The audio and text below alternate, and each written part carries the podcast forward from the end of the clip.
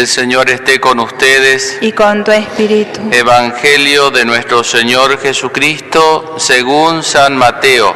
Gloria a ti, Señor. Jesús dijo a los sumos sacerdotes y a los ancianos del pueblo, ¿qué les parece? Un hombre tenía dos hijos y dirigiéndose al primero le dijo, Hijo, quiero que hoy vayas a trabajar a mi viña. Él respondió, no quiero, pero después se arrepintió y fue. Dirigiéndose al segundo le dijo lo mismo y éste le respondió, voy Señor, pero no fue. ¿Cuál de los dos cumplió la voluntad de su padre? El primero le respondieron. Jesús les dijo, les aseguro que los publicanos y las prostitutas llegan antes que ustedes al reino de Dios. En efecto, Juan vino a ustedes por el camino de la justicia y no creyeron en él. En cambio, los publicanos y las prostitutas creyeron en él. Pero ustedes ni siquiera al ver este ejemplo se han arrepentido ni han creído en él. Palabra del Señor. Gloria a ti, Señor Jesús.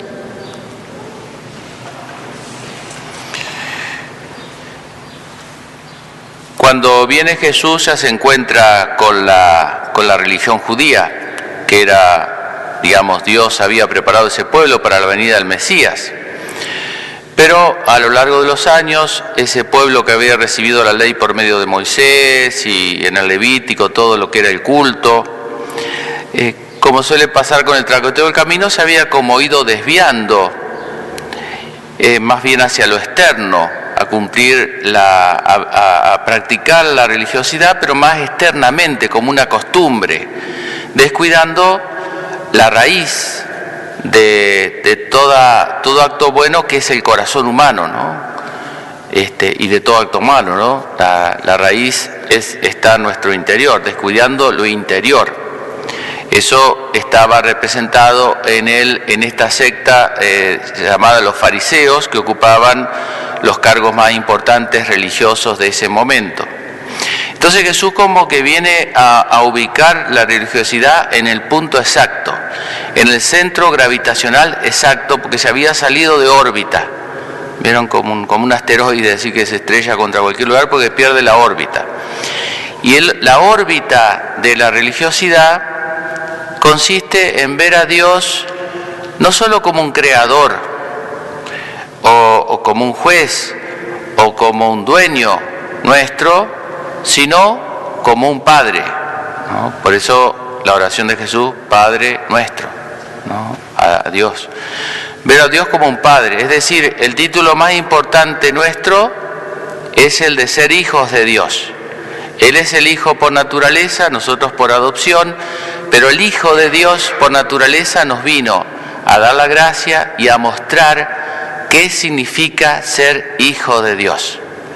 Por eso esta parábola que le pone no al pueblo común, sino a los dirigentes del pueblo, que ya digo, habían desviado su religiosidad hacia el conocimiento, hacia la apariencia, lo que uno dice, la apariencia, nada más, Jesús le pone esta parábola de este padre que tenía dos hijos y le dice cuál es su voluntad y uno dice no quiero, pero terminó yendo al final, pues se arrepintió y el otro dijo voy, pero se engañó y no, no fue al final, ¿no? ¿Y, y qué es lo propio de un hijo? Eh, y lo propio de un hijo es obedecer, justamente, ¿no? Porque es un ser relativo a los padres. Eh, obedecer a la voluntad del Padre. Eso pasa en todos los niveles, ¿no? Pero eh, con Dios de un modo especial porque, bueno, eh, la voluntad de Dios siempre va a ser lo mejor para nosotros. Entonces, si uno le dijeran, ¿en qué consiste ser cristiano? Y uno no consiste solo en practicar, bueno, ir a misa los domingos, bueno, ahora qué sé yo con todo este lío, ¿no? Pero en no hacer esto, hacer aquello, estaríamos describiendo cosas, pero la raíz de ser de por qué yo no hago esto y por qué yo hago esto, es porque eso es lo que Dios quiere. Porque si no, termina siendo como una, una cuestión moral nada más la fe, de practicar o de practicar esto o aquello. Es verdad que también está ahí, pero la raíz es que yo hago esto y evito hacer esto porque Dios lo quiere. Tenemos esa voluntad de Dios expresada en los mandamientos de un modo más claro, que uno sabe qué es lo que Dios quiere y qué no.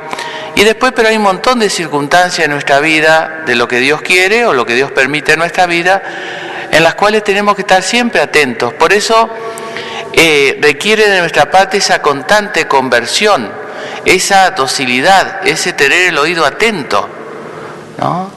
A, qué es lo que Dios quiere hoy, aquí, ahora manifiesto a veces detrás de, una enfermedad, manifiesto de cosas dolorosas, pero lo que Dios permite, ¿no es cierto?, en nuestra vida. Y, ver la mano de Dios allí. Y eso eh, requiere una constante, eh, un constante ejercicio. Ahora miremos el ejemplo que nos pone Jesús. Eso es una aproximación más, ahora una aproximación, un zoom más, más concreto del texto. Fíjese cómo, cómo funciona este mecanismo, eh, que, eh, tiene una psicología el texto genial, ¿no? Porque uno cuando no, cuando uno ve que Dios le pide algo y no lo quiere hacer, se tiene que engañar. Cuando uno ve cualquier cosa, ¿no? Cuando uno ve algo, uno lo ve interiormente, se da cuenta de algo y no quiere verlo o no quiere hacerlo, en algún nivel uno se tiene que engañar, uno tiene que cerrar los ojos, uno se tiene que engañar para poder hacerlo tranquilo. Es el mecanismo del pecado, por eso las personas son capaces de hacer grandes atrocidades. Encuentran alguna razón con la cual se anestesian la conciencia para hacer algo que está mal. Si no, no se podría explicar una persona que mate, que robe. Yo digo, no sé, ¿cómo puede una persona matar y seguir viviendo y seguir durmiendo. Y le busca la vuelta, se anestesia en la conciencia. La primera vez le dolerá un poco y después ya se acostumbra. Bueno, y una de las anestesias de la conciencia es cuando uno se engaña con lo que uno sabe o con lo que uno dice. Fíjense que aquí los fariseos eran personas, y eran personas que sabían de la religión. Jesús no le estaba hablando a personas ignorantes de la religión, eh, sino que le hablaba a ellos que sabían. Y para ellos es este ejemplo. El primer hijo le dice, no quiero. Es sincero. Después se arrepiente y va. Lo bueno que es sincero. Dice, no quiero. No quiero hacer la voluntad de Dios. ¿No? Está mal, pero puede salir, porque nos engañó, es sincero. San Pablo perseguía a los cristianos y él pensaba que eso era lo que Dios le pedía. Cuando Dios le muestra que no, cambia San Pablo, hace un giro de 360 grados, iba a decir, no, queda en el mismo lugar, de 180 grados y cambia, porque él era sincero. Estaba equivocado, pero era sincero. Muy importante eso, ¿no? Porque nos pasa todo, que uno no siempre está dispuesto a hacer la voluntad de Dios, a veces le cuesta aquello, a veces no entiende aquello, a veces se revela. Y bueno, en eso consiste el pecado. Pero si uno es sincero, le puede pasar lo de la parábola esta, ¿eh? que puede arrepentirse y volver. En cambio el otro, fíjense qué interesante, el otro dice, voy, pero no fue. Ve, ese se engañó. Se engañó. Alguna razón. Le dijo voy. ¿eh? Y se quedó con eso y no lo hizo, que era lo importante. ¿Cuántas veces uno habla de algo, habla y se queda tranquilo? No hace nada. Se queda tranquilo porque habló, pero no alcanza eso. A mí me gusta hablar del efecto anestesia. ¿Vieron la anestesia? Usted tiene una infección, ¿no es cierto? Le duele el apéndice, se toma un sertal, se anestesia, se le van los síntomas, pero la infección sigue estando. Después lo operan de una peritonitis, es peor. La anestesia. ¿eh? A veces nosotros decimos, es una tentación que todos tenemos, a uno también le pasa, ¿no? Que como yo hablo de Dios, entonces yo estoy cerca de Dios. Como yo hablo de la oración, pero si yo no rezo, por más que hable y hable la oración, me anestesio. Vieron que a veces, a veces no en broma, porque cuando, cuando hay que hacer algo, dice, hace una comisión, una reunión para tratar del tema, y ya piensa que ya está. Miren, hay un problema de algo y hagamos una reunión de una comisión para estudiar el tema. Es una anestesia. Hay que hacer algo a veces, está bien, haga una comisión, pero si después no se vuelca en acciones concretas, es anestesia. Entonces, eso es lo que nosotros, no, sé, tenemos esa debilidad de no siempre hacemos la voluntad de Dios y a todos nos pasa. Porque, porque desconfiamos a veces de Dios, por ignorante, por debilidad, por flojera, qué sé yo. Ojalá no lo tuviéramos, pero bueno, somos un poco eso. Lo importante es no engañarse. ¿Cuántas personas por ahí cuando llegan los, los domingos para ir a misa? dice, ¿por qué no? No tengo tiempo, dice.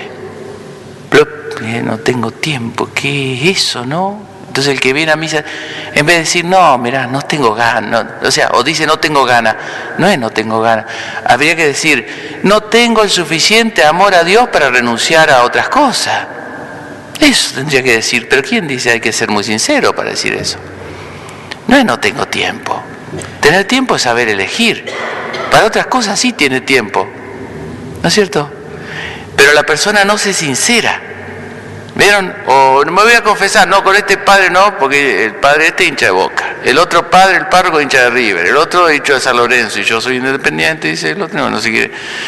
En vez de decir, no, no, no me animo a confesarme, o no quiero dejar este pecado, no, le echa la culpa, no, que este cura acá, que este cura allá, que la iglesia, que los pecados de la iglesia, que los pecados los cura. ¿Entienden? Son excusas, se engañan, nos engañamos nosotros mismos. Hay pero millones de excusas, algunas re sutiles, por no decir nosotros, me falta amor, me falta fe, por no ser sincero, o no decir no quiero. Yo prefiero el, el, ateo convencido al católico mediocre, digamos, porque el otro puede volver, pero el católico mediocre dice, no, católico de mi manera, no va a salir más de su estado, porque ya está con anestesiado. Yo prefiero la enfermedad así más químicamente pura, que le duele, que el otro grita, porque alguna vez puede buscar la salud. Pero el que se anestesia, se anestesia, se anestesia, ¿cómo va a curarse? Difícilmente, ¿no? Bueno, eso es lo que le dice Jesús, ¿no? Dice, los publicanos es fuerte. Usted imagínese que se lo dice a, los, a los capos religiosos de ese momento que eran repuritanos, y le dice, las prostitutas, los publicanos, que eran los publicanos, eran los que cobraban impuestos y se lo mandaban a César, eran odiados, como todo el que cobra impuestos, como todo el que te toca en el bolsillo uno, eran los más odiados. Y le dice, esos van a ir antes que ustedes, porque ellos estaba mal lo que estaban haciendo. No es que dice, está bien ser publicano, ser prostituta, porque esto coimeaban y bueno, todas esas cosas, ¿no? Pero se arrepintieron. Ellos van a ir antes que ustedes. Es muy fuerte lo que le dice Jesús. Es como diciendo, es preferible ser malo y darse cuenta que es malo, porque la prostituta decía, sí, yo estoy mal. El publicano sabía que él estafaba. Es preferible a veces el mal más químicamente puro que cuando viene, eh, es preferible el veneno químicamente puro que el veneno con Coca-Cola. Con, con esos, eh, esa anestesia, esas pseudo razones que nos hacemos para no salir de nuestra mediocridad. Bueno, que Dios nos conceda la gracia, no digo de ser perfectos, no digo de no ser pecadores, porque somos pecadores, pero de ser sinceros, sinceros con Dios y sinceros, por supuesto, con nosotros mismos. Y ahí vamos a ser sinceros también con los demás. Que la Virgen nos conceda esa oración.